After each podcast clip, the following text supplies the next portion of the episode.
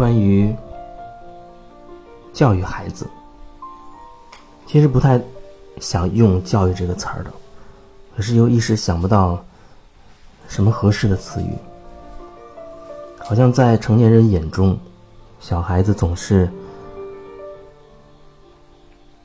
一无所知的，知道的很少，他是很弱的，啊，他需要被教导，需要被灌输一些知识，需要被大人去教他要怎么做怎么做。于是呢，从一出生开始，甚至还在妈妈的肚子里的时候，就已经开始各种的教导，各种的教育。而这个教育基本上是以父母为主，包括周围的环境、长辈都会影响这个肚子里的孩子。也就是说，那些大人们他的那些观念会一点一点的植入到那个孩子的里面。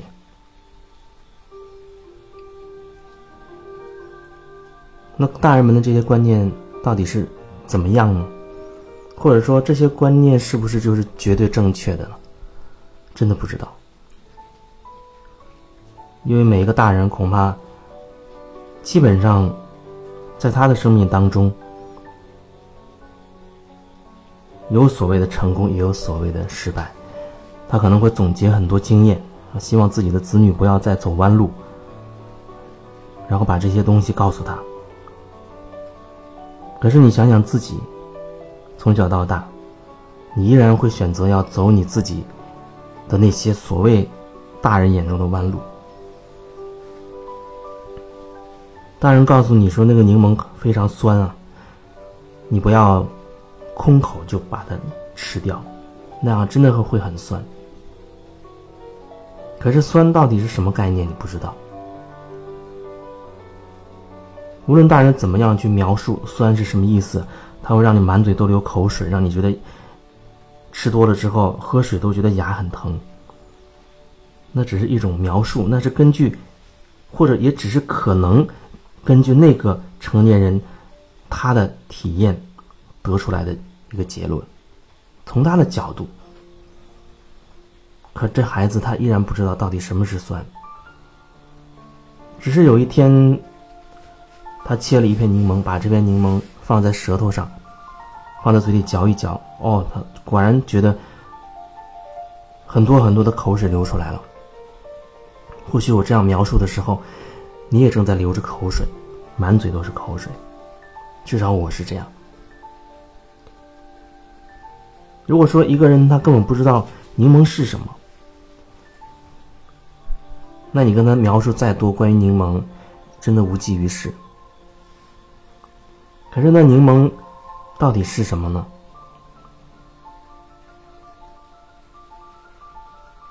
柠檬的味道到底是怎么样子的？如果说你没有真的亲自品尝的话，你光靠那些书面上的知识或者别人告诉你的那些东西，那真的远远不够，你依然不会知道那到底是什么，到底是什么感觉。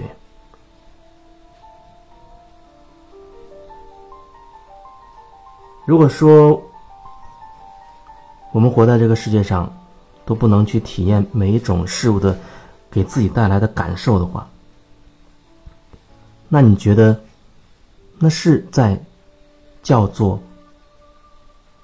活过吗？我觉得那可能不能叫做活过。我们可以想象一下，比如说一个老者啊，他活了一辈子了，他有一辈子的经验。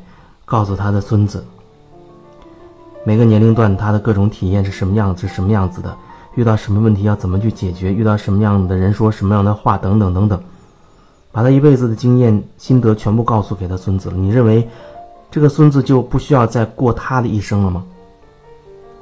他通靠着那些他的爷爷奶奶或者长辈给他的灌输的这些经验，他就能活一辈子了吗？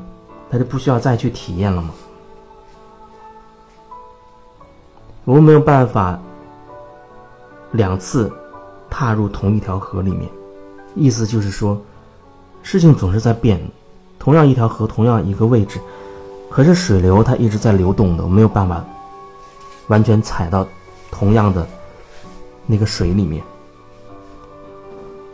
而且每个人他的世界观、价值观都不一样，所以他对柠檬本身，他真的有自己的看法。而且正好，比如说有一些以我自己的经验啊，我只是表达我的经验，有一些国产的柠檬。皮很厚很硬，而且会发苦，特别是你用温水甚至稍热一点的水去泡，就会觉得很苦。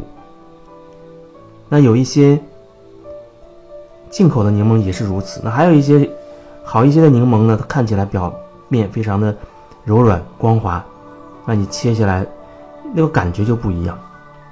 那你用这样的柠檬去泡水，用比较温一点的水去泡水。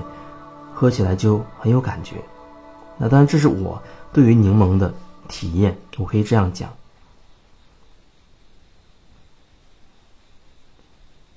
那也许你和我的可能会有所不同，或者完全都不一样。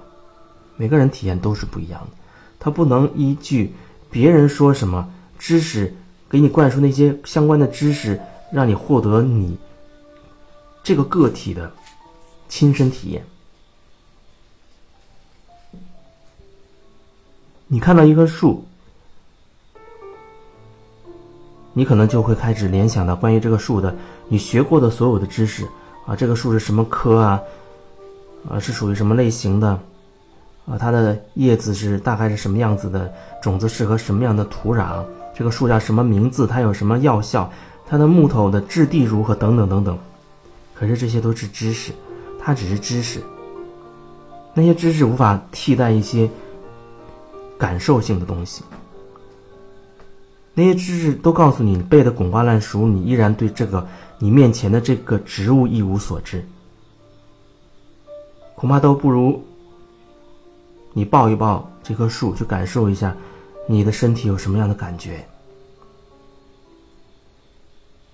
用心去感受它。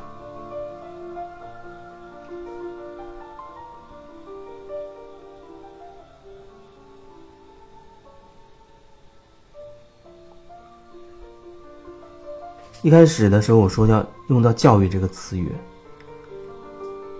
很多的家长对他的子女都不知道该怎么样去所谓教育，可能都会把自己的经验之谈强行的灌输给子女，希望他少走弯路。可是每个生命他的节奏不同，他命运的安排不同，你不知道未来在这个。个体身上到底会发生什么？你当然可以提供你的经验，只是我觉得，你可以提供，你可以分享你的感受，你可以分享在你身上发生的一些事情，你的想法、你的感觉，啊，可能还有你的总结。不过，我觉得只是做到分享就已经足够了。那么剩下的，对方是不是接受这个孩子，他是不是？接受，哎，或者他有他的想法，那都可以。你不要去试图掌控这个孩子，控制他要怎么怎么样。你的那一套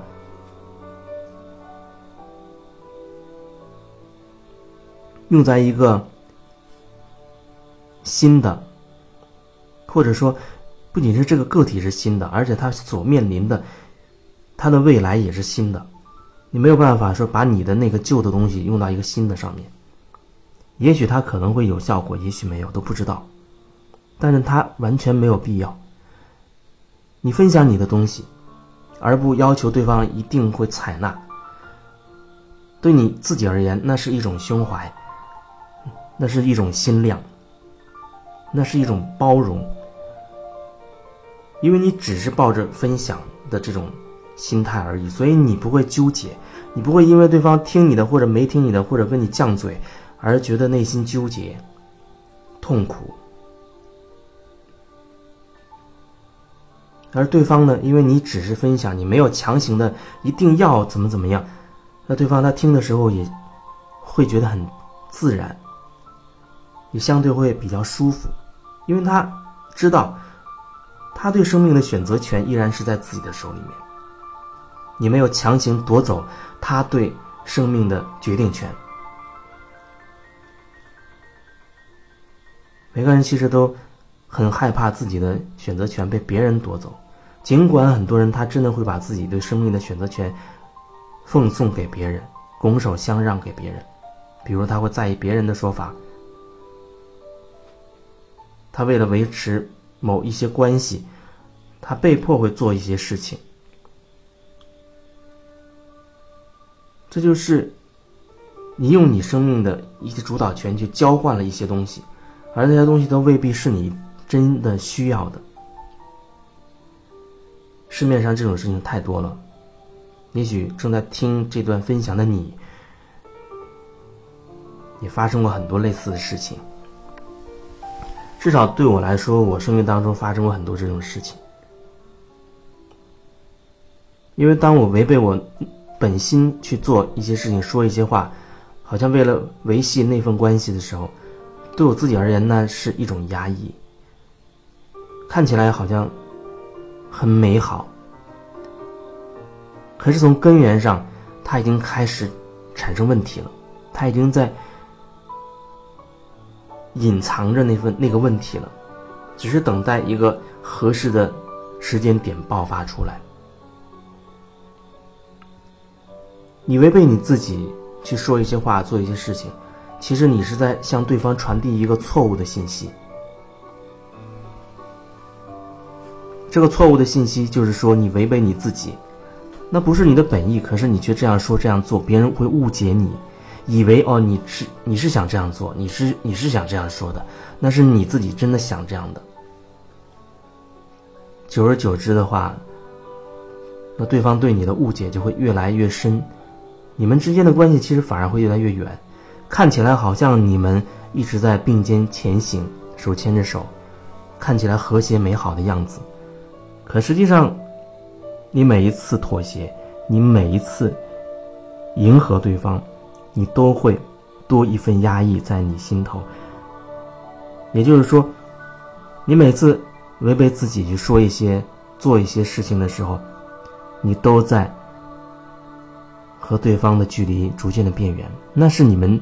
两个人心与心之间真正的距离，它是在变远，而不是越来越近。越来越近那种感觉是两个人可以交心，两个人什么都可以表达。人本来就是一个很善变的，因为他头脑来来去去有太多的想法和念头，有这些东西不可怕。有很多欲望也不可怕，可怕的是什么？可怕的是你不敢面对它，可怕的是你的虚伪，可怕的是你戴了很多面具，连自己都骗。那最后一份关系到尽头的时候，你才意识到这是多么可笑，是你自己亲手葬送的。从一开始你就在一铲子土一铲子土在埋葬这份关系。